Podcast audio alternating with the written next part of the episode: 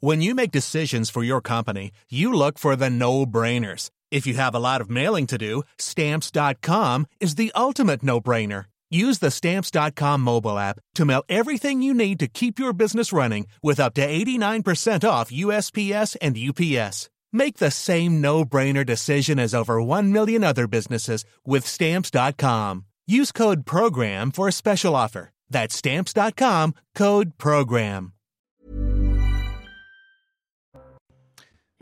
Bonjour, soyez les bienvenus. 14h, 15h15, c'est la belle équipe. Je vous présente les membres de cette belle équipe dans quelques instants, mais tout de suite, place à l'info avec l'excellent Simon Guillain. Bonjour et bonjour à tous ceux qui nous rejoignent sur 14h, le ministère de l'économie et les centres d'impôts ont rendu hommage à l'agent du fisc tué lundi dans le Pas-de-Calais. Une minute de silence a été observée à midi selon les premiers éléments de l'enquête. Le meurtre de cet agent aurait été prémédité. Olivier Véran s'est exprimé sur la réintégration des soignants non vaccinés. Ils sont plusieurs milliers à ne pas pouvoir reprendre leur activité. Et à l'occasion du Conseil des ministres, le porte-parole du gouvernement a sursuivre les autorités scientifiques. On l'écoute. Jusqu'ici, l'avis des autorités scientifiques et sanitaires unanime est de ne pas réintégrer les soignants. Ça a été dit par le ministre de la Santé. Je reprends ces arguments très volontiers. À la fois, on est dans un contexte où le Covid n'est pas terminé et donc les personnes qui sont hospitalisées dans les services de cancérologie, en gériatrie, sont très fragiles. Et donc, il ne faut pas qu'elles soient exposées au risque. Il faut réduire les risques le plus possible de, transmission du virus. Et puis, il y a ces règles éthiques qui font que 99, je ne sais combien de soignants ont consenti à cette vaccination pour protéger leurs malades et ne verraient pas forcément euh, d'un bon œil la réintégration de soignants non vaccinés, alors même que l'épidémie n'est pas terminée. Dans le reste de l'actualité, un changement à la tête d'EDF. Un nouveau patron a été nommé ce matin en Conseil des ministres. Éric de Ritmaten est avec nous pour en parler. Bonjour Éric. Un parc nucléaire a relancé des risques de coupure d'électricité en janvier. Luc Raymond arrive en pleine tempête finalement. Ah oui, il remplace Jean-Bernard Lévy. Et donc là, c'est vraiment une tempête euh, terrible. Hein. C'est la plus grosse tempête de l'histoire d'EDF. Alors, c'est vrai, 29 milliards de manque à gagner actuellement à cause de la chute de production. Hein. Vous avez des centrales nucléaires à relancer. Il y en a quand même 26 à l'arrêt. Vous avez des pénuries euh, d'électricité en vue. On parle même de coupures au mois de janvier. Des investissements énormes puisque euh, six réacteurs EPR doivent être construits. Vraiment, EDF a tous les signaux au rouge actuellement. Alors, Luc Raymond, lui, il vient du privé. Il a travaillé à la Bank of America hein, en France et en Europe c'est Merrill Lynch, il hein, faut le préciser. Euh, et puis aussi le groupe Schneider, qui est un grand groupe français d'électricité. Là, le président va être extrêmement euh, regardé, scruté, observé. Il doit réformer aussi EDF. Vous savez qu'on parle de ce plan qui, qui, consisterait à couper EDF en trois, avec d'un côté l'hydraulique, le nucléaire de l'autre, et puis le renouvelable enfin.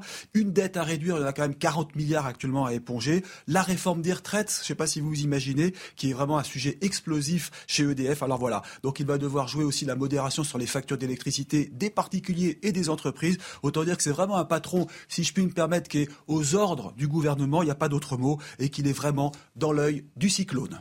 Merci beaucoup, Eric de Ritmaten, pour cet état des lieux.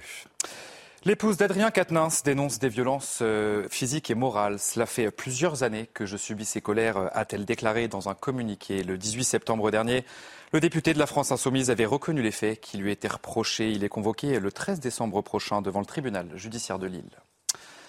Un site euh, d'infrastructure touché par un bombardement à Kiev. C'est ce qu'a indiqué le maire de la ville qui a demandé aux habitants de rester à l'abri. Un quartier nord de la capitale ukrainienne se serait retrouvé euh, sans électricité. Une nouvelle attaque qui intervient alors qu'une frappe russe a fait euh, trois morts, dont un nouveau-né. C'est dans la région de Zaporizhzhia. C'était ce matin. Et enfin, vous l'avez euh, sûrement suivi hier soir, cette belle entrée en lice des Bleus dans la Coupe du Monde avec une victoire 4 buts à 1. Et l'homme du match, c'est Olivier Giroud, bien sûr, qui a inscrit un doublé, un match très rassurant donc pour les Bleus. Et écoutez cette analyse complète de notre journaliste sportif Guillaume Fillon. C'est effectivement un démarrage réussi pour cette équipe de France qui n'a pas manqué hier son entrée dans cette Coupe du Monde avec une victoire porteuse d'espoir. Et ce succès porte le saut d'un joueur, celui d'Olivier Giroud, qui a été l'homme de la soirée. Si Kylian Mbappé et Adrien Rabiot ont marqué et ont grandement contribué à cette victoire, l'attaquant tricolore a lui signé un doublé, lui permettant de devenir, avec 51 buts, le meilleur buteur de l'histoire de l'équipe de France, à égalité avec Thierry Henry. Mais à peine le temps de savourer qu'Olivier Giroud et les champions du monde vont devoir confirmer dès samedi contre le Danemark, un adversaire d'un calibre bien plus relevé que l'Australie. Et cette rencontre pourrait déjà être décisive ou pourrait en tout cas permettre à l'équipe de France d'entrevoir la qualification pour les huitièmes de finale. Pour ce deuxième rendez-vous, les Bleus seront toutefois privés de Lucas Hernandez, forfait pour le reste de la compétition en raison d'une rupture du ligament antérieur du genou droit. Et en son absence, c'est son frère Théo qui sera chargé de le remplacer dans le couloir droit de la défense française, comme il l'a fait avec réussite contre l'Australie. Prochain match des Bleus, donc, ça sera samedi. C'est la fin déjà de ce journal. C'est à vous, mon cher Thierry Cabane, pour la belle équipe. Bon, merci beaucoup, mon cher Simon Guillain. Et dans 30 minutes, ça sera Adrien Spiteri pour l'info. Allez, tout de suite, le sommaire de cette belle équipe. Nous sommes ensemble jusqu'à 15h15. Le Congrès des maires de France, jour 2 à Paris. On annonce une déambulation d'Emmanuel Macron parmi les élus cet après-midi. Elle devrait débuter d'un instant à l'autre. Une visite attendue par ces maires confrontés à l'inflation et à l'insécurité. Nous serons sur place avec Élodie Huchard. On va revenir dans cette belle équipe sur ce drame dans le pas de Calais, ce contrôleur du fisc qui a été tué par un brocanteur, un acte potentiellement prémédité. Ce midi, une minute de silence a été observée au ministère de l'économie et dans les centres des impôts. On en parle avec la belle équipe. Autre sujet qui fait débat et polémique. Un jeune chauffeur de car entre Aix et Marseille impose à tous les passagers d'écouter des versets du Coran. Il a été évidemment licencié. On vous raconte ce qui s'est passé. Enfin, la corrida, elle fait toujours autant débat, elle déchaîne les passions après la volonté d'Émeric Caron, député LFI, de la faire interdire en France. Le texte fait l'objet d'un dépôt de plus de 500 amendements. Nous recevrons dans la belle équipe une éleveuse de taureaux qui est aussi vétérinaire au centre du débat. Vous le savez, le bien-être de l'animal, on lui posera la question.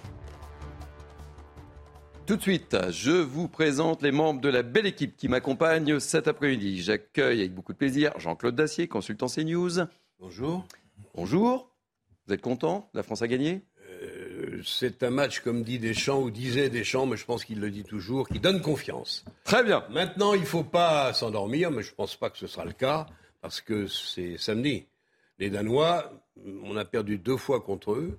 Ça serait notre repère de manche. Ils sont évidemment prenables, je pense, moi je suis assez confiant sur le résultat, mais, mais, mais, ça ne sera pas la même chose que les Australiens. Je ne vous pose pas la question, Yvon Rioufol, mais je suis ravi de vous accueillir, journaliste, évidemment. Et euh, Jean-Michel Fauberg, ancien chef du RAID. Je suis ravi de vous retrouver et nous accueillons avec beaucoup de plaisir euh, Florian Berco, maire de Laval, d'Hiver Gauche. Bonjour, merci. Soyez bienvenus sur euh, le plateau de la belle équipe. Et si vous êtes là, ce n'est pas un hasard, parce qu'on va commencer cette belle équipe par le Salon des maires qui se déroule à Paris depuis hier. On en a parlé beaucoup hier. Emmanuel Macron y est attendu en ce moment même. Une visite, on le sait, très, très attendue, vous nous en parlerez, par tous les élus euh, en première ligne face à l'insécurité dont ils souffrent, on en a parlé hier, mais aussi l'inflation énergétique qu'ils doivent gérer. Dans cette belle équipe, on va vous faire vivre cette visite d'Emmanuel Macron. Il n'y aura pas de prise de parole, il sera peut-être interpellé. Le président de la République recevra en revanche les maires à l'Élysée ce soir. Sur place, porte de Versailles, je vous propose de retrouver immédiatement Élodie Huchard qui va nous faire vivre cette Déambulation, c'est le terme exact. Hein. Vous êtes accompagné par, vous êtes accompagné par, vous êtes accompagné par Florian Paume. Déambulation, c'est le bon mot? Oui, exactement, euh, Thierry, le président de la République qui a attendu euh, d'une minute à l'autre. Ici, l'accueil républicain se fera par le président de l'Association des maires de France, David Lisnard. Un certain nombre de ministres aussi vont accompagner cette visite. Gérald Darmanin, Éric Dupont-Moretti, Christophe Béchu et Caroline Cailleux pour les collectivités territoriales ou encore Dominique Faure pour la ruralité. Effectivement, l'originalité, c'est que Emmanuel Macron, cette année, ne va pas aller voir les maires en congrès pour parler directement avec les édiles. Il va déambuler dans ce pavillon 4 euh, de la porte de Versailles pendant au moins 4 heures, nous dit-on. Il veut aller à la rencontre des situations innovantes pour proposer quelque chose de différent, nous dit euh, l'Elysée. Un certain nombre d'arrêts se feront euh, sur les stands. Le premier stand où on va se rendre avec le président de la République, c'est le ministère de l'Intérieur. On va lui parler euh, citoyenneté, de choses très concrètes, comme par exemple comment récupérer plus facilement les cartes d'identité ou les passeports. Il aura aussi des échanges avec trois maires sur la sécurité. Il parlera aussi de l'importance du cyber dans le monde des communes. Donc vous voyez, Un président de la République qui veut être au plus près des solutions. En revanche, ce que lui reprochent les maires, c'est de ne pas se rendre réellement au Congrès, de ne pas prononcer non plus de discours, même si, vous l'avez mentionné, ce soir, il y aura un rendez-vous entre Emmanuel Macron et les maires. Oui, mais il aura lieu à l'Élysée et pas ici. Merci beaucoup, Elodie Hichard. Donc, vous êtes accompagné par Florian Pau. Et si jamais il se passe quelque chose, évidemment, vous nous alertez. La belle équipe, c'est jusqu'à 15h15. Avec nous, Florian euh, Berco, vous êtes maire, donc je le disais, d'hiver gauche de Laval. Merci en tous les cas d'avoir accepté cette invitation. Je vais vous interroger dans, quelques instants, mais d'abord, je voudrais qu'on regarde ce reportage de euh, Michael Chailloux, qui a tourné ce petit reportage à Defréac, une petite commune de 2300 habitants. On va voir les problématiques de cette commune. On en parle, on verra si ce sont les mêmes problématiques pour vous à Laval.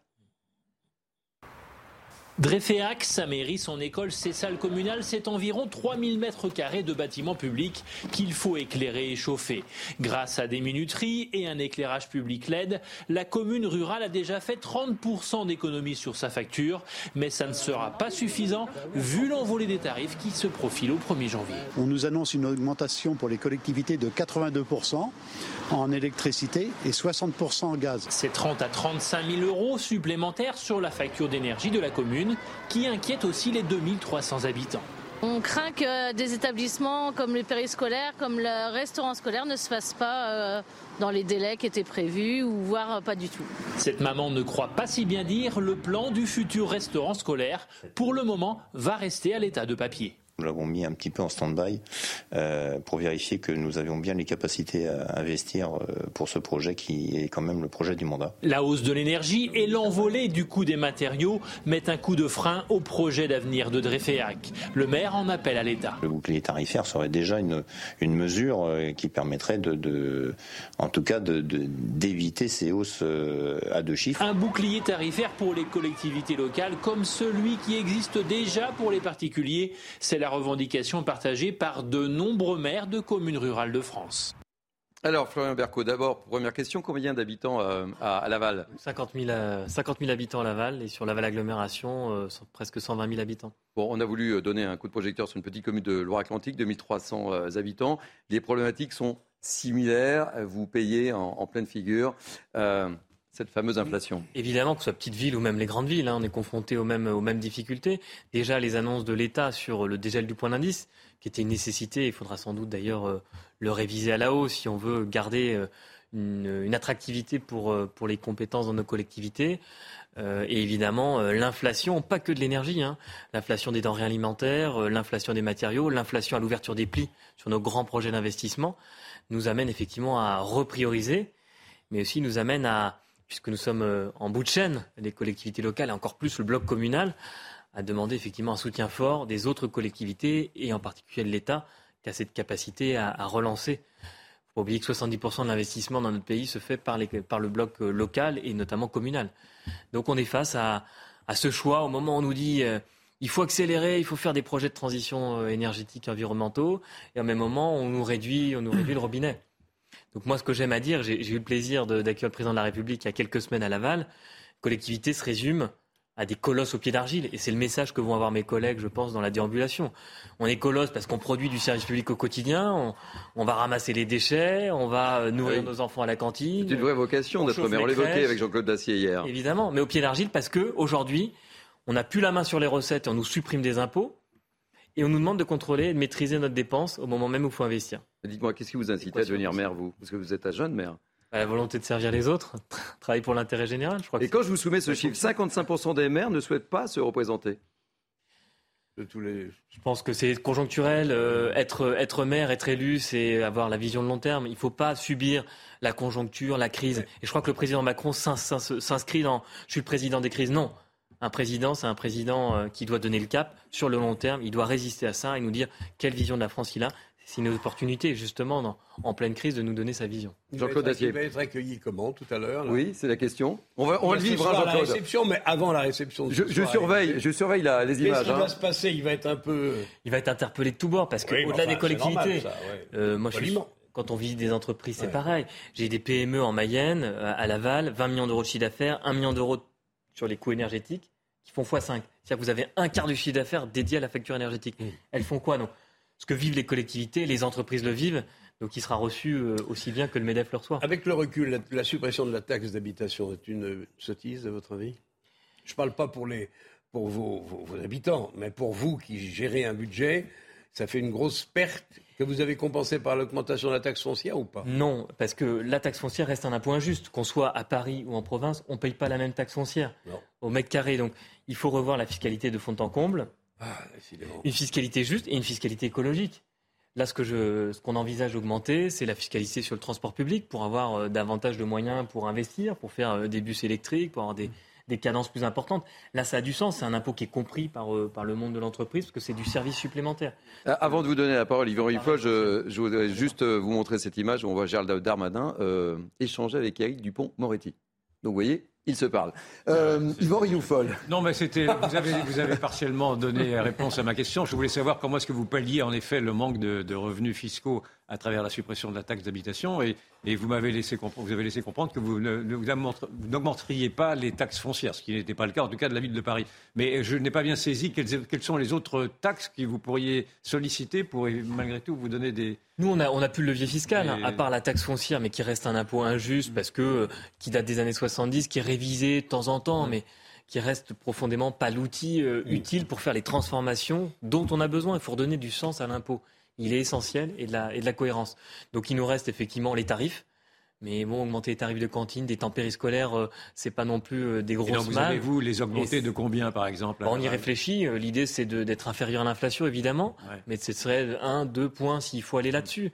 Mais c'est dommage de faire payer une fois de plus les ménages. Donc le levier, on l'a plus. Et donc il y a des investissements auxquels vous avez renoncé. Évidemment, mais le gros d'une collectivité, d'une commune, c'est du fonctionnement. Il euh, faut arrêter avec euh, les milliards qui pleuvent sur l'investissement. C'est important évidemment pour accélérer les transitions, mais au quotidien, c'est les déchets, la propreté, servir les cantines, chauffer les EHPAD. C'est ça notre quotidien. Eh, ça, on n'en parle pas suffisamment. Jean-Michel Fauvergue, je vous donne la parole dans 30 secondes. Je voudrais qu'on écoute David Lisnard, qui était l'invité ce matin de Laurence Ferrari. Euh, David Lisnard, le président de l'Association des maires de France par un système de recentralisation depuis une quinzaine d'années, notamment ces dernières années, avec euh, l'État qui a décidé de supprimer des fiscalités locales alors que le montant des impôts globaux a augmenté en France. Je vous appelle, j'appelle votre attention sur ce paradoxe. Euh, donc, c'était engagé, c'est dans la Constitution, à reverser ce qu'il reprenait. Or, chaque année, il ne reverse pas complètement ce qu'il reprend en euros constants, en tenant compte de l'inflation, d'où euh, les difficultés cette année. Et on nous présente maire comme demandant de l'argent à l'État. C'est pas du tout euh, cela la problématique. La problématique, c'est simplement de respecter la, parole qui a été donnée. Jean-Michel Fauvergue. Oui, rappelons que, sur, euh, que, les dotations globales euh, aux communes et aux, collectivités locales, euh, la, baisse de, ces dotations globales a été bloquée en 2017 et, il n'y a plus de baisse depuis cette époque-là, et même une légère augmentation, puisque la Cour des comptes le reconnaissait récemment dans ce domaine-là. Donc ça ne veut pas dire que l'État a dégradé les comptes des communes. Ce n'est pas l'État qui a dégradé les comptes des communes d'une manière générale. Alors qu'Emmanuel Macron arrive au, Salon des, maires. Hein, et pas plus, direct. Et pas plus, euh, et, pas plus la, baisse de la taxe d'habitation, parce que quand vous, euh, effectivement, sur les communes, ça peut représenter quelque chose, sauf qu'elle est compensée. Alors, elle n'est pas compensée au jour le jour, et il y a toujours un, décalage euh, en, fonction des populations d'une manière générale, puisque c'est calculé en fonction des populations. Mais la taxe d'habitation, quand vous demandez aux gens ce qu'ils en pensent, ils sont tous heureux de ne plus payer de taxe d'habitation. Ne, transformons pas quelque chose qui est, intéressant pour les Français en un boulet attaché aux communes. En réalité, les communes, les problèmes qu'elles ont à l'heure actuelle, c'est un, problème dû à, l'inflation, dû à l'énergie, bien sûr, on l'a vu. Euh, et, on a vu l'exemple de la petite commune. et en fait, effectivement, et en ce domaine-là, euh, elles sont euh, traitées à égalité avec le, euh, avec les, particuliers euh, et il faut continuer à avoir euh, cette protection-là. Mais cette protection-là, elle va durer jusqu'à un certain temps. On a vu que, on voit qu'en janvier, janvier, février, il va y avoir une augmentation de 15%. Mais en gardant une augmentation de 15% sur l'énergie, on est quand même à 50% en dessous du prix global qui se pratique au, dans le reste de l'Europe parce qu'on a une euh, parce qu'on a une énergie euh, qui, qui, dépend moins de, euh, du gaz, etc., etc. Moi, je voudrais dire aussi que une des grandes missions maintenant, tout le monde, tout le monde se reconnaît à le dire, de, des, communes, c'est sur la sécurité. Ah oui, je voulais. C'était l'autre aspect. Oui, un autre aspect, parce que la sécurité, doit, la sécurité euh, du quotidien, j'entends, hein, pas, les gros, euh, pas le gros banditisme, doit se décliner au local. La, on, a fait une, une loi là-dessus qui s'appelle la loi sécurité globale pour travailler avec les polices municipales. Et là, euh, on doit réellement maintenant passer à l'étape supérieure pour décliner cette sécurité locale. Et là, il y a beaucoup de choses à dire. Dans Un maire sur trois, Jean-Michel Favre, se dit avoir déjà été menacé ou victime d'injures dans le cadre de leur fonction. On arrive au, Un maire sur trois. Est-ce que c'était votre cas, vous, à Laval? Est-ce que vous sentez. Est-ce que vous avez été confronté à ce genre de situation Il y a des insultes, notamment. Mais vous, personnellement, est-ce que vous avez été confronté à ça ou pas Sur les réseaux sociaux, oui, effectivement, j'ai des élus. Régulièrement sur les réseaux sociaux sur les réseaux sociaux qui sont attaqués de toutes sortes. C'est innommable. Et heureusement, la justice fait son travail, mais c'est compliqué quand il s'agit de d'anonymes sur les réseaux sociaux. Mais pour revenir quand même sur, euh, sur euh, le paradoxe, vous parlez de sécurité. Et comment on finance la police municipale? Parce que c'est un glissement de tâches de la mission régalienne de l'État vers les collectivités locales. Moi, je veux bien avoir une police municipale, mais si on ne me donne pas les moyens en fonctionnement mm. à travers la fiscalité ou des dotations qui sont normalement indexé sur l'inflation. Je vois même pas pourquoi il y a débat. On change la règle en fonction de la mm. conjoncture. Ce n'est pas possible. Le changement de règle permanent, ça crée de la, perturbation institutionnelle et on n'a plus les moyens. On se demande à quoi on sert. On veut pas, Berco, euh, étatiser non plus. Florian Berco, Jean-Claude Dacier vous posait la question de savoir quel serait l'accueil. On va peut-être le voir et on, va le vivre tout au long de mm. cette belle équipe. Quel est l'état d'esprit des élus aujourd'hui? Est-ce que vous avez le sentiment que le gouvernement de Macron vous entende, vous écoute? C'est quoi? C'est une ambivalence parce qu'on ne peut pas dire qu'il n'y a pas de pas d'écoute et pas de dialogue. Il y a des visites ministérielles. On est dans le dialogue maintenant. On attend l'atterrissage. Là, on est en pleine construction tous de nos budgets. Mais on se dit, mais qu'est-ce qu'on va mettre comme hypothèse de budget? Un coup, on nous dit que ça va être 7% euh, la revalorisation des bases. Un coup, on ne sait pas. L'augmentation de la DGF, c'est au global plus 300 millions d'euros. Mais ça veut dire quoi, moi, à Laval? Qu'est-ce que ça veut dire dans nos communes rurales, concrètement? Le bouclier tarif, le bouclier énergétique, c'est pour certaines communes, mais pas tous. On est dans cette incertitude.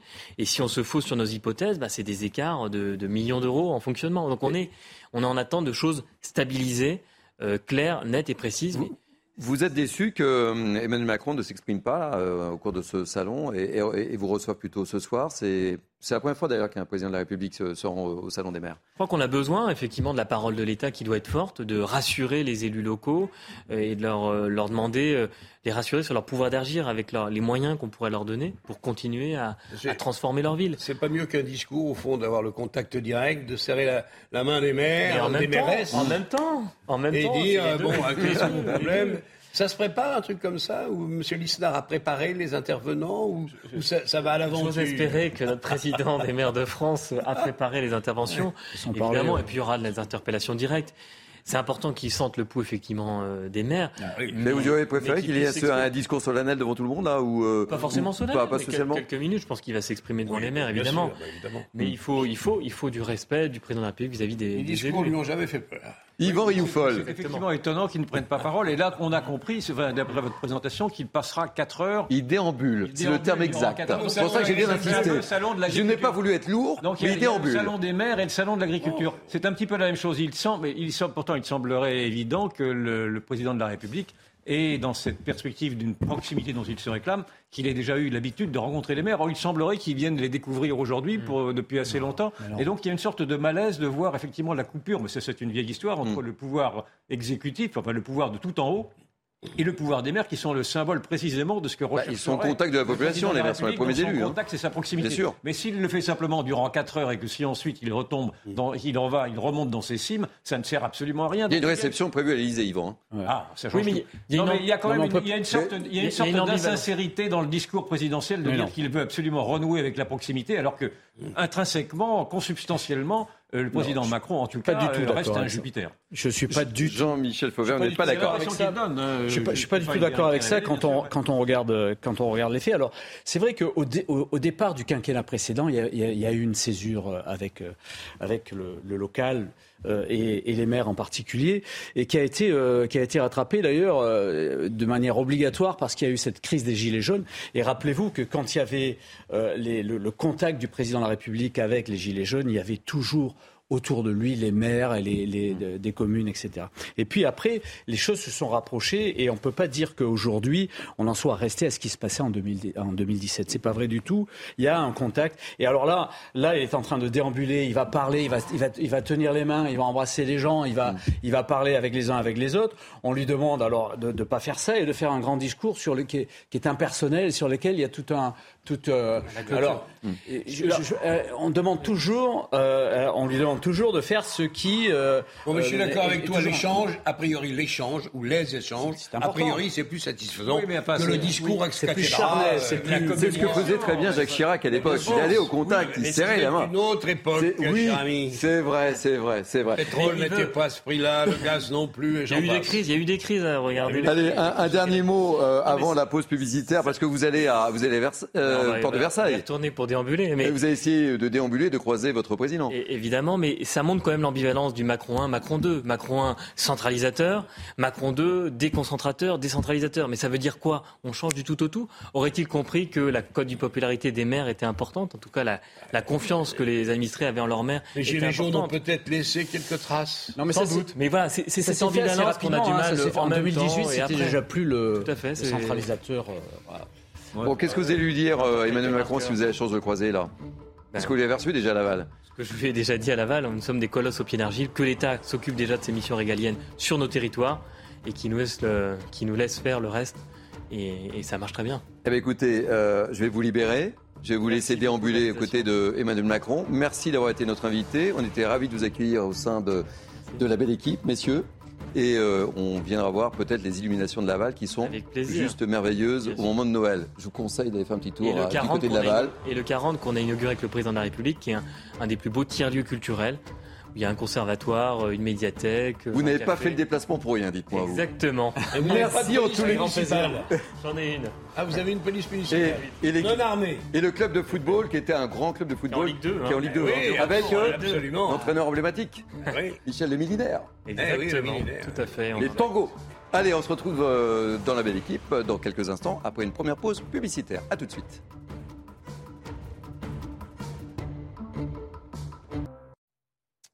Bienvenue sur CNews, c'est la belle équipe qui se poursuit jusqu'à 15h15. On se retrouve avec les membres de la belle équipe, mais tout de suite, place à l'info avec Adrien Spiteri. Au moins trois morts et six blessés à Kiev, conséquence de frappes russes sur la capitale ukrainienne ce mercredi. L'approvisionnement en eau a également été coupé dans la ville. Selon le maire, un site d'infrastructure a été touché par un bombardement. Il appelle la population à se mettre à l'abri. L'épouse d'Adrien Quatennens dénonce des violences physiques et morales. Cela fait plusieurs années que je subis ces colères, a-t-elle déclaré dans un communiqué. Le 18 septembre dernier, le député avait reconnu les faits qui lui étaient reprochés. Il est convoqué le 13 décembre devant le tribunal judiciaire de Lille. Et puis Valérie Pécresse rappelle le numéro d'urgence en cas d'agression dans les transports en Ile-de-France. Il s'agit du 3117. La présidente de la région était en visite au poste de commandement national de la sûreté de la SNCF aujourd'hui. Entre janvier et septembre 2022, 11 000 appels ont été reçus. Ce numéro permet de localiser la victime et permettre une intervention des agents. Merci, merci beaucoup euh, Adrien Spiteri. On se retrouve dans 30 minutes pour un nouveau flash. Et on se retrouve avec les membres de la belle équipe qui m'entourent aujourd'hui. Jean-Claude Dacier, Yvan Youfol, Jean-Michel Fauvergue et Amaury Bucco, notre spécialiste police justice. On parlera de l'histoire de Mousse. Oui, tout à fait. À tout à l'heure. Dans cette belle équipe, on va revenir maintenant sur ce contrôleur du fisc qui a été tué de plusieurs coups de couteau lundi dans le Pas-de-Calais par un brocanteur. Un acte potentiellement prémédité, vous le savez, et qui a provoqué une vive émotion. Ce midi, une minute de silence a été observée au ministère de l'économie et dans tous les centres des impôts en hommage à l'agent du fisc tué. On regarde. Monsieur le ministre, mesdames et messieurs les directeurs, mesdames, messieurs en hommage à notre collègue de la DGFIP, M. Ludovic Montuel, chef de la brigade de contrôle d'Arras, tragiquement assassiné dans l'exercice de ses fonctions le lundi 21 novembre. Je vous demande de bien vouloir observer une minute de silence.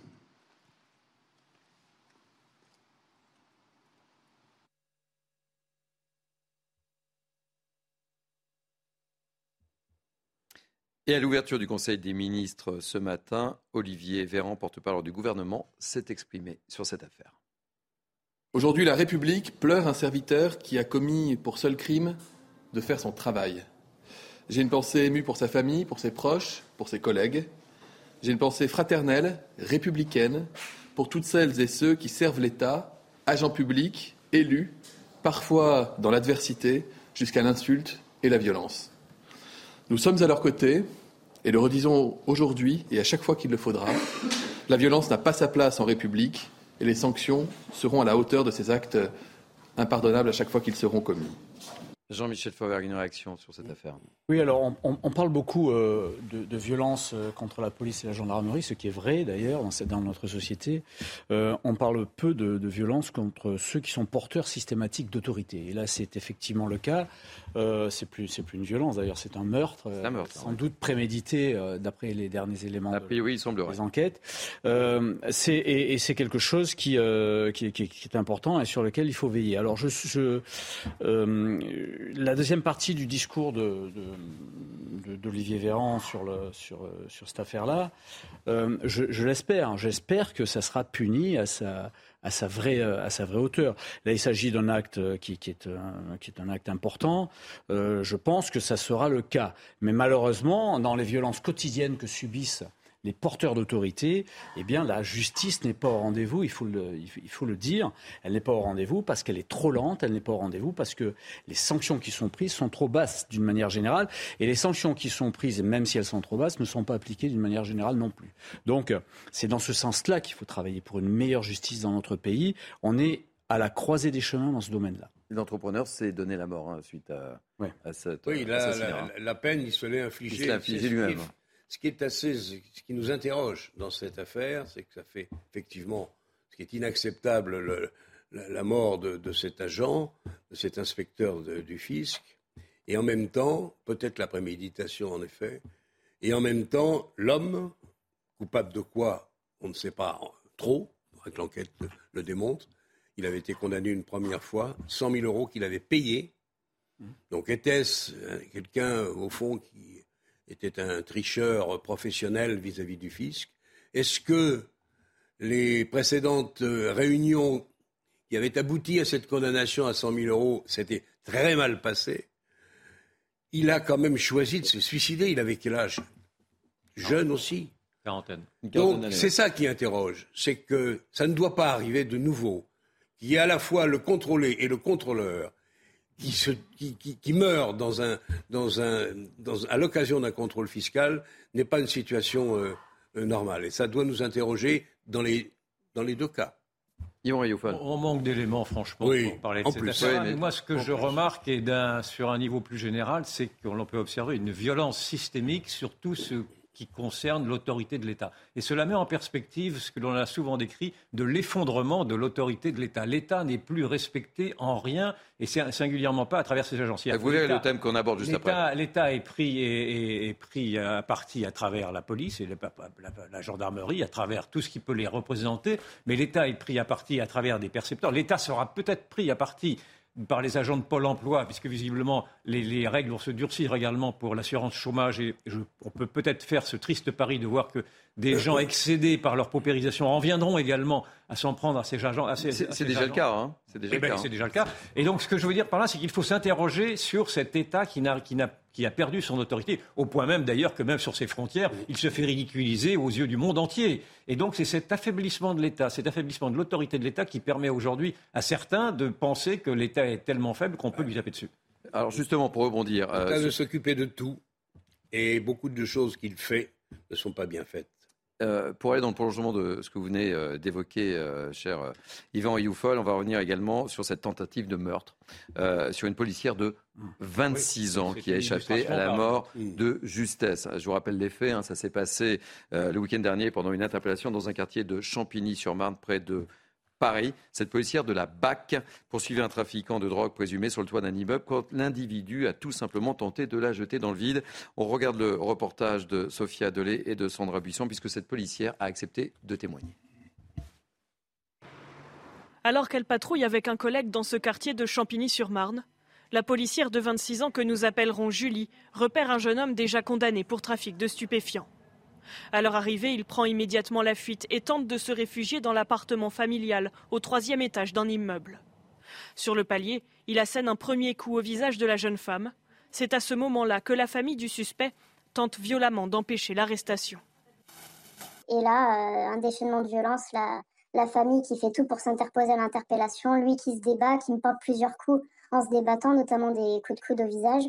Euh, le frère qui était présent sur place, qui est le plus virulent, qui essaie de m'attraper pour, euh, pour m'empêcher en fait de, de continuer de l'interpeller. Dans l'agitation, l'homme parvient à s'extraire et évacue ce que les policiers soupçonnent être de la drogue dans les toilettes. Puis il se rend sur le balcon et grimpe sur le toit. Elle décide de le suivre. Euh, au moment où je commence à me tracter pour monter sur le haut du toit, je vois qu'il se retourne, qu'il se baisse et qu'il m'arrache main. Et en fait, bah, ça me fait perdre totalement mes appuis, donc je, je me retrouve un peu projetée en arrière. Et là, j'ai un de mes collègues euh, qui me rattrape une extrémiste. Et si mon collègue n'avait pas été là, bah, je serais tombée des trois étages parce que mon corps aurait fait le balancier. Je me serais retrouvée euh, la tête en arrière euh, dans le vide. Julie s'est vue prescrire sept jours d'incapacité totale de travail. Avec le recul, elle dit réaliser que les conséquences auraient pu être plus graves. Et malgré la violence de l'interpellation, cela n'entache en rien sa volonté de poursuivre ses missions au sein de la brigade anticriminalité. Euh, Jean-Michel Fauvergue, en tant qu'ancien chef du, RAID, ça ne peut pas vous laisser totalement insensible, cette jeune policière de 26 ans avec ce témoignage fort. Hein. Ah oui, tout à fait. Et, soulignons le, courage de cette, euh, de cette jeune policière hein, qui, euh, qui poursuit euh, toute, seule, peut-être là. Euh, heureusement que son collègue était là. Hein. Oui, oui, euh, qui, qui, qui, donc va, va à l'interpellation, qui ne laisse pas tomber l'affaire, qui continue, qui suit le, le trafiquant, qui va jusqu'au bout. Et, et, et, effectivement, on en parlait tout à l'heure, maintenant, les, les, les, les, voyous, les, les, petits voyous, avant c'était les gros voyous, maintenant les petits voyous, n'hésitent même plus à, à, jouer la vie des forces de l'ordre. En fait, les choses se sont retournées aujourd'hui. Ce sont les forces de l'ordre qui sont en danger à chaque fois qu'ils font une opération.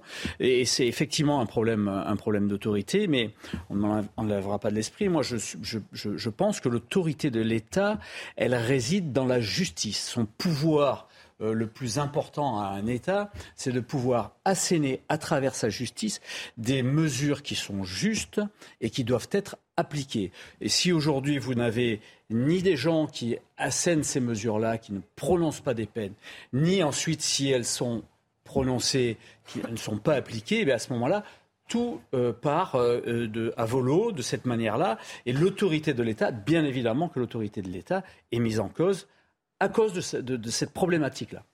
Yvan Eiffel, Jean-Claude Dacier, un mot sur, euh, je cette affaire dramatique. Je veux suivre dans votre raisonnement, mais il me paraît un peu facile de tout remettre sur le dos de la justice, parce que la justice n'est que l'expression, dans le fond, d'une autre volonté politique qui, elle, est, est, au cœur même du pouvoir. Et donc, je pense, moi, au contraire, que s'il y a effectivement un problème, euh, un laxisme dans oui, la justice est indépendante, non La justice n'est pas indépendante. La ah, justice est une autorité, n'est pas un pouvoir. Elle dépend du garde des sceaux qui lui-même est nommé par le président de la République. Elle n'est pas du tout indépendante. C'est une, une gageure que de le dire, mais c'est pas là mon propos. Mon propos est de dire que c'est au cœur même du pouvoir. Je pense que le pouvoir doute lui-même de sa propre autorité et que tant que le pouvoir n'aura pas fait litière de, ses excuses, de, la politique de l'excuse, etc., enfin de tout ce qui pourrait amender euh, des, sanctions entre les autres, on n'en sortira pas. Donc on peut toujours accabler la justice, dire qu'elle ne fait pas son boulot, mais je pense que la justice reflète très exactement ce qu'est aujourd'hui la pusillanimité du pouvoir politique en règle générale. Je ne parle pas du tout. Euh, c'est là où nous diffurquons. C'est là où nous diffurquons dans nos, analyses. Moi, je... peut bien. Oui, ça, s'appelle un débat.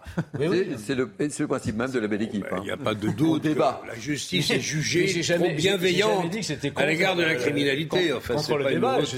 Je suis, d'accord sur le. Je suis d'accord sur le débat. Non, la justice, euh, le, le, bras armé d'un pouvoir politique, c'est sa justice. Et si la justice ne fonctionne pas, parce qu'elle est indépendante, parce qu'elle a acquis une autonomie complète et parce qu'elle roule sur elle-même, euh, à un certain moment, euh, les, choses ne vont pas. On en est arrivé là. En réalité, on en est arrivé là. Et, il faut reprendre en main, retravailler sur la justice. On parlait des états généraux de la justice. On n'en entend plus beaucoup parler. alors, c'est là où je voulais en venir. On n'en entend plus parler et sans doute qu'on n'en entendra pas parler. Et on, y a on a un vrai gros problème dans ce domaine-là. Un dernier mot, euh, Jean-Claude, parce qu'on a beaucoup de question à, l'ancien patron du RAID.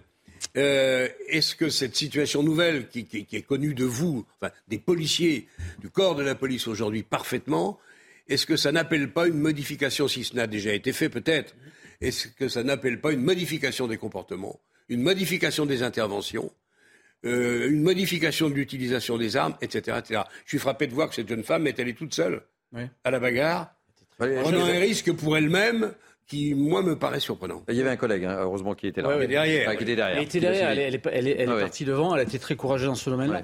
Ce que vous dites, euh, euh, vous, avez, euh, vous avez sans doute raison là aussi. euh, on, on com- on commence, on constate euh, euh, et, et on voit qu'il y a des, usa- des usages des armes, des armes, même s'ils restent très marginaux, qui sont de plus en plus fréquents. Parce que euh, les policiers, les gendarmes, les, les- les- les tenants de, de cette autorité-là, euh, à un certain moment, se disent euh, je, vais, je, je vais arrêter de mettre ma vie en danger pour quelque chose qui n'en vaut pas la, qui vaut pas la peine. Et si on m'agresse, je riposterai. Les, usages des armes sont très peu importants, il faut le dire, en France. Mais ils augmentent, ils augmentent. Yvan, deux mots, très rapides. Oui, vous avez vu que dans le monde, il y avait une interview de la procureure générale de, de Paris qui disait que la- le poids de la grande criminalité au cœur même de la République remettait en cause l'état de droit, remettait en cause l'état de droit. Est-ce que vous avez mesuré Sur la drogue, sur la drogue, oui. Ouais, déjà, je ne me souviens pas que c'était simplement sur la drogue. Il me semblait que c'était beaucoup plus large que ça. C'était sur la grande criminalité. Mais enfin, même si c'était sur la drogue, le fait que l'état de droit soit vulnérable à ce point, avec des problèmes de corruption au cœur même du monde politique, ça Mm. va assez loin, hein, ce qui se passe aujourd'hui. Enfin, d'après ce que disait la procureure. Allez, on enchaîne. Euh, notre ami euh, Amaury euh, Bucco. là. Notre ami Amu- Amaury Bucco est là et je voudrais que l'on revienne avec vous, membre de la belle équipe, sur cette affaire Mousse B. Euh, je rappelle en quelques mots euh, les faits. Cet Ivoirien délinquant de 38 ans, multirécidiviste, que la France a eu toutes les peines du monde à expulser. Euh, et pourtant, il avait 20 mentions à son casier judiciaire. hein. C'est bien ça, euh, Amaury Bucco. Il était soupçonné de radicalisation. Alors, phénomène nouveau, c'est qu'il y a aujourd'hui un retournement un peu de situation et un volet un peu plus politique. Oui, alors cet homme, alors j'ai envie de dire, ce genre de cas est pas si rare. Finalement, il y a, il y a beaucoup de personnes que la, la France essaye d'expulser avec difficulté. Mais euh, ces personnes n'ont pas tout le soutien de la France insoumise. Et là, c'est ce qui est plutôt. C'est ce qui s'est passé. Voilà, c'est qu'une députée de la France insoumise, effectivement, s'était rendue au centre de rétention où il était euh, retenu pour lui apporter euh, son soutien. Vous voulez qu'on voit la séquence là Parce qu'on l'a là. Ben oui, tout on va fait. voir la séquence, euh, si vous voulez bien. euh, on voit la séquence de, de Rachel Keke qui, qui s'est rendue devant le, le centre, si on nous la diffuse. Voilà. Je ne suis pas les gens, monsieur. Monsieur, vous êtes un... Qu'est-ce qu'elle a Allez, allez, Elle a ça- demandé. c'est- Et c'est- Je vous montre euh, ça, monsieur. vous allez rentrer, madame. Ça, je n'ai pas volé. Heureusement, on va rentrer. On l'a On est en. France. Donc, c'est fini. Moi, je veux rentrer. Heureusement, non, droit. euh, Je connais mon droit. droit- Si on ne donne pas mes droits, je rentre. Voilà. Et la polémique vient de là. hein. Alors voilà, là, qu'est-ce qui se passe? Donc ça, c'était le 14 novembre. Euh, le lundi, euh, Rachel Keke, euh, qui s'opposait avec un petit comité qu'on voit un peu sur les images, à l'expulsion euh, de cet homme, Mousse B. Euh, ça s'est passé le matin du 14 novembre. Alors les policiers qui sont présents, on le voit sur les images, hein, qui essaient de contrôler la situation, avaient été prévenus par les services de renseignement qu'une manifestation aurait lieu. Alors il y avait un peu moins de monde que prévu, mais ça n'a pas empêché euh, le petit comité présent d'être assez virulent. On le voit sur les images. Euh, tout de suite, il commence à accuser les policiers de ne pas vouloir les laisser rentrer. Alors, et puis il filme la scène, ça les policiers n'ont pas apprécié parce qu'on on s'est entretenu avec des policiers qui étaient présents à ce moment-là. Ils ont aussi voulu tous rentrer en même temps. Euh, ce qui, ce qui n'est pas possible. Et puis euh, Rachel Keke a montré une carte, on le voit, mais qui est on, plus... on voit également la. Voilà, mais Ouais. qui est plus un badge, je sais pas, c'est pas a priori, c'était pas le. député. Voilà, mais le, moi j'ai eu un policier qui était présent sur place et qui me disait que c'était pas le document habituel. Donc au début, il a juste essayé de dire bon bah attendez, on, on va on va voir ce qu'on peut faire. Et elle met son écharpe tricolore euh, Voilà. en évidence. C'est Et- bien en évidence. hein. Et le ton monte assez rapidement et on voit qu'en face, les policiers d'ailleurs sont plutôt calmes. Ils ont d'ailleurs laissé rentrer Madame Keke avec son assistante parlementaire dans le centre de rétention. Elle a pu s'entretenir pendant plus d'une heure, environ une heure et demie, de 11h30 à 13h avec euh, cet homme qui était retenu. Puis elle a visité l'établissement. Alors le centre de, de rétention de plaisir, hein, pour vous dire rapidement, il y a 26 places Mhm. et en fait il est collé au commissariat de plaisir. Euh, voilà un peu pour vous donner un petit aperçu de, de cette Et scène. qu'est-ce qui s'est passé après? Parce que euh, en fait, euh, le feuilleton ne s'arrête pas là. Non, le feuilleton ne s'arrête pas là. C'est-à-dire que bon, nous, nous avons tenté de joindre à de multiples reprises euh, l'équipe de Madame Keke qui n'a jamais voulu nous répondre. Alors c'était très, enfin voilà. Et il n'était pas question de dire un fait mot. job. On a fait le job et en fait, par contre, on a appris par euh, Adama euh, Traoré, qui était un, un militant présent sur place, hein, qui, qui avait euh, incité le, le- le comité à se manifester devant le centre de rétention. Lui il nous a dit que Mme Keke avait également euh, contacté la préfecture, la- pardon, pas la préfecture, l'ambassade de. Côte d'Ivoire Mhm. pour faire annuler le laissez-passer consulaire de cet homme ivoirien. Et le lendemain, ce qui s'est passé, alors le, le jour même aussi, hein, euh, Adama Traoré, euh, ce militant, a appelé à harceler le standard du centre de rétention pour demander à ce que euh, Monsieur euh, Mousse B ne soit pas expulsé en Côte d'Ivoire. Et puis le lendemain, euh, un petit comité s'est rendu à l'aéroport pour essayer de ten- d'empêcher en fait euh, l'expulsion euh, de ce Mousse B. Alors ils se sont trompés de vol, ils sont allés euh, un peu trop tôt, c'était pas le bon vol d'Abidjan. Et en fait, ils sont allés voir les, les passagers du vol en leur disant mais faites tout pour refuser que cet homme monte dans l'avion, c'est le seul moyen pour qu'il ne soit pas expulsé.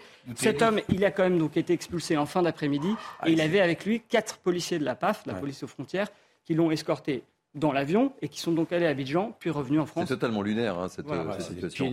Euh, Jean, euh, merci beaucoup, euh, cher euh, à- Amaury Bucco, pour toutes ces précisions. Jean-Michel Fauvergue. Alors, ce qu'il faut, ce qu'il faut Ça vous sa- fait- alors la, la carte qu'elle montre, c'est une carte comme ça. Ça, c'est une carte ancien député. C'est- c'est- mais sur les députés, c'est pareil. Carte, carte député comme ça. Donc, elle- effectivement, c'est sa carte de député. Elle montre aussi sa son écharpe. Son, son écharpe.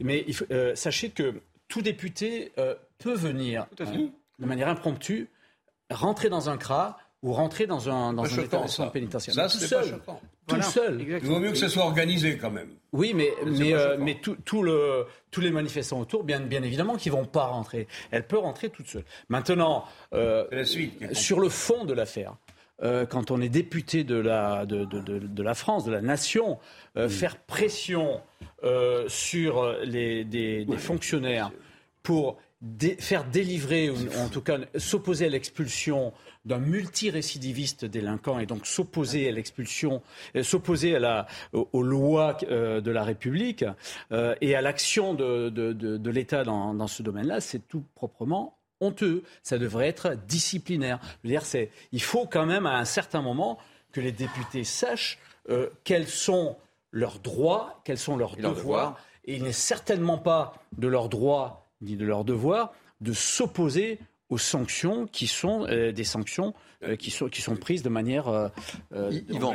logique. Oui, je suis. enfin, je ne connais pas exactement la législation concernant les députés, mais là, on voit bien tout de même une députée qui met en cause l'ordre public, qui, s'oppose, dans le fond, à une expulsion d'un délinquant multirécidiviste. Donc, je, je, je comprends mal la légalité de sa position et je comprends mal également le silence de Mme Braun-Pivet, la présidente de l'Assemblée nationale, que l'on a vu sanctionner dans l'immédiat et pour désordre un, un- une députée, un député du Rassemblement national qui avait fait une réflexion qui avait déplu à la majorité sur le, sur Viking. Et là, il me semble que, à tout le moins, mais peut-être que les textes me démentiraient, qu'à tout le moins, une, un rappel à l'ordre de la présidente de l'Assemblée vis-à-vis de cette députée euh, devrait s'imposer dans la mesure où il me semble qu'elle a quand même été bien au-delà de ses prérogatives et qu'il y a une Et sorte d'abus de droit. L'autre aspect, je voulais vous faire écouter euh, Thierry Mariani, mais on n'aura pas le temps malheureusement, député européen euh, RN, qui, qui dit qu'un élu français euh, ne, ne peut pas avoir une, une autre nationalité que la nationalité française. Parce que là, il se trouve qu'elle est ivoirienne et que Mousbé. Ah, bien en plus, il y a, Alors, cette- elle est- il y a cette ambiguïté de la double Alors, nationalité. voilà, Rachel Keke est franco-ivoirienne. Franco-ivoirienne. Euh, Mousbé est ivoirien et c'est peut-être d'ailleurs la raison pour laquelle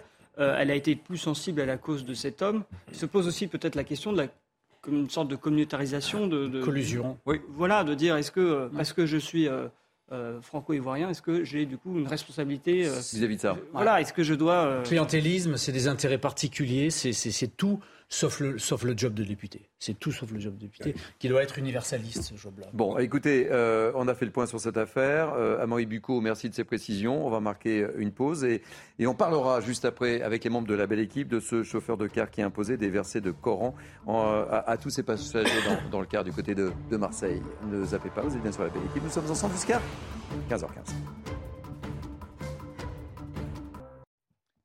C'est la dernière ligne droite pour la belle équipe. On se retrouve avec les membres de la belle équipe dans quelques instants. Mais tout de suite, place à l'info avec Simon Guillain. Rebonjour Thierry et bonjour à tous ceux qui nous rejoignent sur CNews à 15h. Merci d'être avec nous. Deuxième jour du Salon des maires Porte des Versailles à Paris. Emmanuel Macron est arrivé sur place un petit peu après 14h et on va justement aller sur place retrouver Élodie Huchard et Florian Paume. Bonjour chère Élodie, une visite du chef de l'État forcément très attendue, une déambulation mais pas de discours.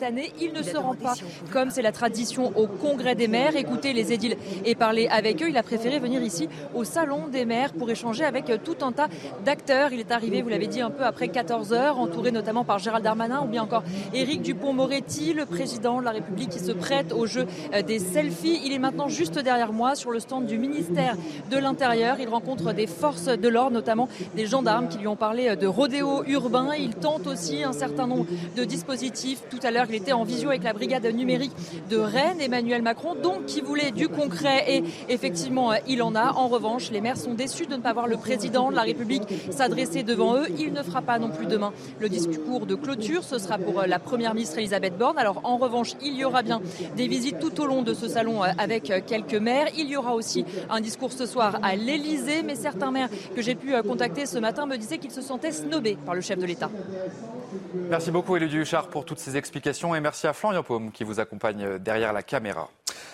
Dans le reste de l'actualité, le gouvernement veut faire de la lutte contre le trafic de drogue l'une de ses priorités. Le Conseil constitutionnel veut revoir les règles qui encadrent les contrôles des douanes. Et justement, nous nous sommes rendus sur un poste de contrôle douanier en Gironde. Voyez ce sujet, Antoine Estève et Sophia Dolé. Au péage de Virsac, au nord de Bordeaux, sur l'autoroute A10, les douaniers ont installé leur poste de contrôle. Ce camion arrive d'Espagne. Pour les douaniers, il pourrait contenir de la marchandise illicite. Ils décident de le fouiller entièrement. Nous effectuons une contrôle avec une dizaine de douaniers, euh, dont deux motards et une équipe maître-chien, pour euh, appréhender euh, des trafics éventuels de stupéfiants, d'argent illicite, de contrefaçon, de tabac. beaucoup de choses qui circulent effectivement dans notre région, puisque notre région est frontalière avec l'Espagne et qu'il y a beaucoup de trafic. Dans les airs, un hélicoptère est aussi présent pour aider les équipes au sol à localiser d'éventuels fuyards. L'autoroute A10 relie Bordeaux à Paris. Cela fait d'elle un axe stratégique pour le trafic de drogue. Effectivement, on essaie de se concentrer aux endroits où il y a le plus de, de trafic et de flux. Euh, en particulier évidemment sur les péages, mais nous sommes euh, effectivement sur les ports, les aéroports, nous sommes également euh, sur les routes, les axes secondaires. Sur le terrain, les douaniers constatent une hausse du trafic de drogue, notamment celui de cocaïne. En 2021, plus de 26 000 tonnes ont été saisies, soit le double de l'année précédente. Et puis euh, dans le 18e arrondissement de Paris, euh, le manège situé sur, la place sur le marché de la Chapelle a été détruit par les flammes. Ça s'est passé euh, cette nuit. En l'absence de caméras de vidéosurveillance, la police mène des investigations sur place pour connaître l'origine du feu. Des prélèvements ont été effectués par la police scientifique. Une enquête a été ouverte et nous nous sommes rendus sur place ce matin pour interroger les habitants du quartier. Je vous propose de les écouter. Pour voir pour manger, je, je peux comprendre, mais ça, c'est vraiment du vandalisme. C'est triste. Voilà. Même pour les personnes à qui ça appartient. Des actes comme ça, ça. Je sais pas ça dans aucun quel, intérêt. euh, pourquoi ils ont été brûlés ça, quoi, si c'est juste pour euh, brûler? C'était un manège qui participe à la vie de quartier, les enfants adoraient, euh, tous les mercredis, tous les samedis, le dimanche. Je comprends pas un tel geste envers euh, quelque chose d'aussi positif et joyeux. En Ukraine, trois civils, dont un nouveau-né, ont été tués ce matin après une frappe russe sur une maternité. Ça s'est passé à Vilniansk, dans la région de Zaporizhia, dans le sud du pays. Vilniansk avait déjà été touché par une frappe qui avait tué 10 personnes. C'était le 17 novembre dernier. L'Organisation mondiale de la santé a indiqué avoir enregistré plus de 700 attaques contre des établissements de santé ukrainiens depuis le début de l'invasion russe en février. Et puis enfin, euh, aux États-Unis, six personnes ont été tuées lors d'une fusillade dans un supermarché Walmart. Ça s'est passé à Chesapeake, dans l'État de Virginie. Le tireur présumé est lui décédé. Une fusillade qui a lieu 48 heures avant la fête de Thanksgiving. Et je vous propose d'écouter justement euh, quelques habitants sur place. Ça aurait pu être moi. Ça aurait pu être n'importe lequel d'entre nous. Car nous y allons si souvent. Je remercie Dieu pour avoir fait que nous étions à la maison. Vous savez, je prie pour les familles. Je me disais, mec, c'est quoi ce bordel? C'est effrayant. Et c'est la fin de votre journal. La suite de la belle équipe avec vous, Thierry Cabane. Merci beaucoup, mon cher Simon. Prochain point info dans 30 minutes. Allez, c'est la dernière ligne droite pour euh, la belle équipe. Je vous représente les membres de la belle équipe qui m'accompagnent cet après-midi, qui sont en pleine forme. Jean-Claude Dacier, Yvan Youfol et Jean-Michel Fauvergue. Et j'accueille et nous accueillons tous ensemble avec beaucoup de plaisir. Nous prendre la direction euh, du euh, sud. Caroline Fano, éleveuse de taureaux et vétérinaire. Bonjour à Comme tous. quoi, c'est possible. C'est tout à fait possible. Bonjour, merci de me recevoir. Ça me fait très plaisir. Vous avez un très bel accent. Merci. On parlera de corrida dans quelques instants. Euh, on va commencer, si vous voulez bien, messieurs, euh, par cette histoire.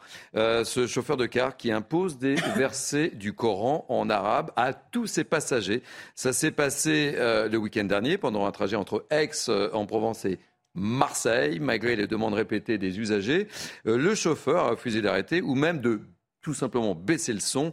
Euh, regardez ce sujet de Yael Benamou et de Laure Parra. On en parle juste après. L'incident se déroule dimanche dans un autocar comme celui-ci. D'après France Bleu Provence, le chauffeur aurait diffusé des versets coraniques tout au long du voyage entre Aix-en-Provence et Marseille, pendant 40 minutes. Une version contestée par le jeune homme qui affirme avoir diffusé de la musique via son téléphone portable. Son employeur, un sous-traitant de la métropole Aix-Marseille-Provence, a voulu vite réagir. C'est gênant pour euh, mon entreprise, c'est gênant pour toutes les entreprises de transport. C'est ça qui est et qui assure d'autant plus un service public. Donc euh, oui, c'est un, un déficit d'image euh, qu'il faut rapidement euh, essayer de, de- de réparer. L'entreprise prend très au sérieux les atteintes à la laïcité. Le principe de laïcité et de neutralité s'applique dans l'entreprise, d'autant plus quand on assure un service euh, public. Euh, c'est interdit de toute façon, que ce soit euh, les versets euh, du Coran, de la Bible ou tout autre, ou même de la musique hein, classique, on n'a pas le droit. Une enquête interne est en cours, mais le chauffeur, en CDI depuis plus d'un mois, a déjà été mis à pied. Jean-Michel Fauvergue, ça vous inspire quoi cette histoire? Alors il y a deux versions, la version du chauffeur, la version des, euh, des passagers. Enfin bon, bref, euh, c'est assez lunaire cette histoire. Oui, c'est, hum, ça dépasse tout entendement. Et on voit d'ailleurs, ça met dans la, ça met dans la, dans la panade le chef d'entreprise qui lui est complètement opposé. Il faut dire que euh, son but, son bus, il, euh, lui respecte la, d'abord le service public qu'il service doit, doit rendre, euh, la laïcité dans les services publics. Il, euh, et, et- et voilà ce, ce, ce, ce, zozo, cette espèce de chauffeur de, de- de bus qui, qui, qui met des, des versets de, des versets du Coran. Il semblerait d'ailleurs qu'un des passagers, la, la- la plupart des passagers ont euh, Mm. réagi, mais un des, un des passagers d'origine algérienne lui a dit d'arrêter, d'a- d'arrêter ça immédiatement, et il ne l'a pas fait. Et, Alors, et il dit d'ailleurs, pour préciser, ça me rappelle l'Algérie, les islamistes, ils passaient ça dans les bus, c'est interdit aujourd'hui en Algérie. C'est le, c'est le. C'est dont vous Oui, parlez. ben, ben oui, ça l'a, mar- ça l'a marqué, bien sûr. Si ce, si ce monsieur a vécu au temps du GIA en Algérie, bien sûr que ça, ça a dû le marquer euh, de, de- au, au fer rouge. Et il dit même, j'entends ça ici, il faut réagir. Oui, ben bien sûr. Donc il y a eu, euh, il y a eu réaction de la part, euh, de la part de- du chef d'entreprise. On ne peut que le, que le féliciter et j'espère que ce. Alors je j'ai pas compris s'il était définitivement euh, mis à pied, viré. Mis à Donc, il est pied. mis à pied. Il est Mis pas à pied, Je crois qu'il faut J'espère que ça d'abord sera clarifier la, la personnalité de ce garçon. Et le suivre, et le le suivre, peut-être. sans doute. Où il est radicalisé, ou en voie de radicalisation, quel cas ça concerne les policiers de la DGSI, ou il est psychiatriquement légèrement dérangé, auquel cas il faut le- dangereux. il faut l'envoyer rapidement euh, chez un spécialiste, mais dans les deux cas, il est probablement potentiellement dangereux. Donc il faut faire attention et le mettre. euh, Est-ce que quel est son statut? Il est, j'imagine. euh, Il- euh, n'était pas, euh, il est, il il- il pas légalement sur le territoire français. Il n'y a pas de problème de ce côté-là. il est Il faut le pas- regarder de près ouais. quand même. C'est dangereux. On- On n'est peut-être pas obligé d'aller si loin et dire qu'il est potentiellement dangereux. Peut-être a simplement-il pris la mesure du- de la terreur que suscitait aujourd'hui un islam qui se réclame de son identité et qui réclame des visibilités dans tous les lieux publics. Ben, ça se passe exactement Alors, comme ça. lui faire ce Parce crédit, que- moi, j'y crois pas Alors lui, sa version des faits, c'est qu'il écoutait euh, ses versets sur son téléphone et ne serait pas aperçu qu'il était encore allumé quand il l'a mis dans sa poche. Oui, oui, oui. Non, on pourra- Moi, ce que j'ai, ce que j'ai retenu des comptes rendus, c'est que les gens n'ont pas tant protesté que cela. Il y en a eu un ou deux. Donc, c'est-à-dire que les gens ont, ont- ont intériorisé la violence peur, potentielle de ceux qui, qui se réclament de cet islam radical. Donc, ces gens-là fo- font peur. Donc, euh, peut-être a-t-il pris simplement la mesure du fait qu'il pouvait intimider à travers sa, sa- son, son expression d'une religion. Et la, la deuxième chose qui me semble assez symbolique, c'est que où que vont ces gens-là, tous ces fanatiques, ils s'a- ils s'approprient le lieu. Et donc, il s'est approprié ce, ce car qui est un lieu, un lieu, un lieu public.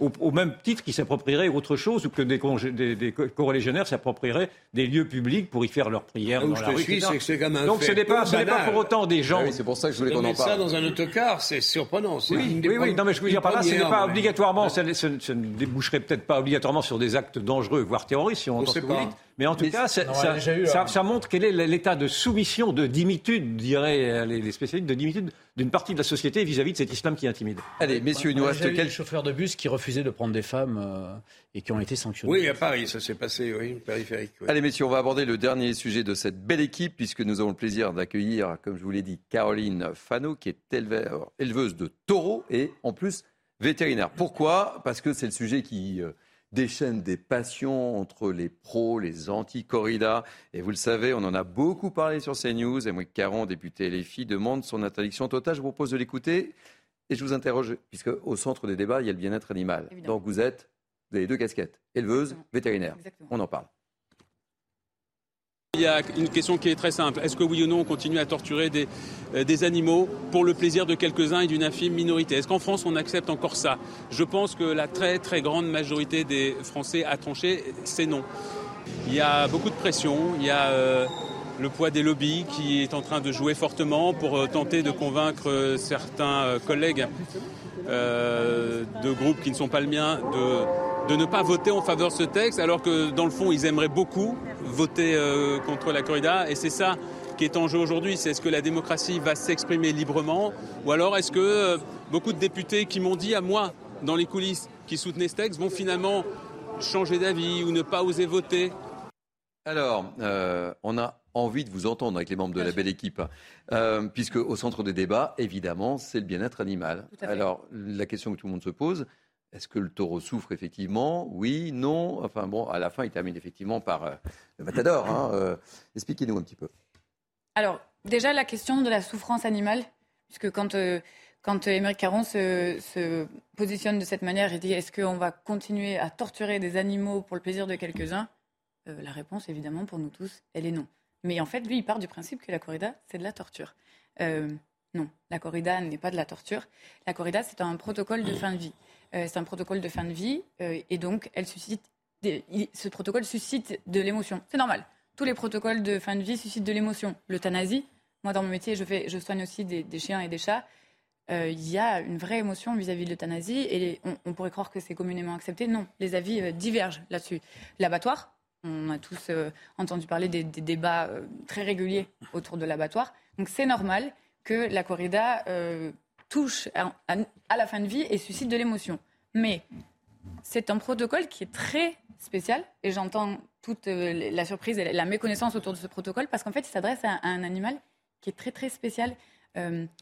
Pour, vous donner des chiffres qui parlent à tout le monde, en 2020, en France, on recensait 17,8 millions de bovins de rente, toutes races confondues, contre 15 000 euh, taureaux de race. euh, non, animaux de race 51, race brave, donc mmh. vaches, veaux, taureaux confondus. C'est dire qu'il y a plus d'un facteur 1000, plus d'un facteur 1000 entre ces deux populations. Et donc, c'est dire que tous les Français, même lors de leurs vacances, ont sûrement croisé le, le chemin d'un bovin, Mm. d'une vache, dans un pré, se sont fait une idée de cet animal, ont développé une certaine sensibilité vis-à-vis de cet animal, alors que très peu de Français ont eu la chance de croiser un taureau euh, de, de race brave. Donc du coup, c'est une race qui est très méconnue, et donc quand on est à l'extérieur de tout ça, on ne peut pas comprendre que ce qui se passe en piste n'est que l'expression vous comprenez que naturel. vous comprenez que ces images de bah, de, de corrida, ça puisse ça puisse choquer. Euh, je- J'ai j'ai pas fait de tour de table autour de, de mes de mes invités de la belle équipe, mais vous en pensez quoi? Bah écoutez, moi, moi, j'ai j'ai assisté une fois à une corrida avec six mises à mort euh, en Espagne. Euh, le spectacle de le, le ballet et le, visuel du ballet m'a plu. Le, le spectacle du, sang, des picadors euh, et, de, la, de la mise à mort m'a pas plu. Du tout. Yvan Écoutez, moi je ne suis pas Je n'y suis pas sensible. retourné, mais- je, n'ai jamais assisté à une corrida. C'est- A priori, ce n'est pas un spectacle qui m'attirerait. Mais si l'on doit s'émouvoir de, tous ces, de toutes ces mises à mort-là, il faut s'émouvoir de l'élevage intensif, il faut s'émouvoir de la, de la ferme des mille vaches, il faut s'émouvoir de ces, de ces parcages d'animaux, de poules, etc., qui sont épouvantables. Il faut s'émouvoir naturellement de l'égorgement. Euh, dans, les, dans les rituels religieux, etc. Donc, me- c'est un problème qui me semble assez mal posé. Et je début, termine, hein. et c'est Bon. un problème qui me semble remettre en question des traditions. Et je, parce que je vois qu'il y a une sorte- 170 une ans de haine, euh, en France, Il y a une hein, sorte de haine de la tradition populaire. Et moi, je respecte les traditions populaires. Donc, en cela, je respecterai la Oui, parce que Mais- comme on a la chance d'avoir Caroline, si demain, admettons, parce qu'on on n'est pas certain que la, la proposition ait été rejetée déjà en, en commission, on ne sait pas si ça passera ou pas, euh, mais mais demain, admettons que la corrida soit interdite en France. Oui. Vous devenez quoi, vous, euh, éleveur de, Nous, de éleveurs taureaux de Que deviennent vos taureaux Euh, de toute évidence, on, on devra arrêter de les élever. Euh, il y a plusieurs raisons à celle-là. Euh, le taureau, c'est un, animal, le, le taureau de combat, qui n'est pas du tout prévu pour la production de viande. Morphologiquement, si vous comparez un taureau, euh, Donc, c'est-à-dire que votre profession, vous, d'éleveur de taureaux en Camargue, elle, elle va disparaître. Oui, on, on- on- on changera de profession. de L'élevage de bovins, mais... euh, oui. On, on changera de bovin, mais cette race, cette race va, va- va s'éteindre Eh parce oui. qu'elle n'est pas du tout adaptée à autre chose, à un Oui, donc c'est une race qui s'éteint aussi. Exactement. D'accord. Oui, en Espagne, elle continuera. Non, mais qu'on soit soucieux Oui, et préoccupé par le mal-être animal, moi, ça me paraît parfaitement légitime.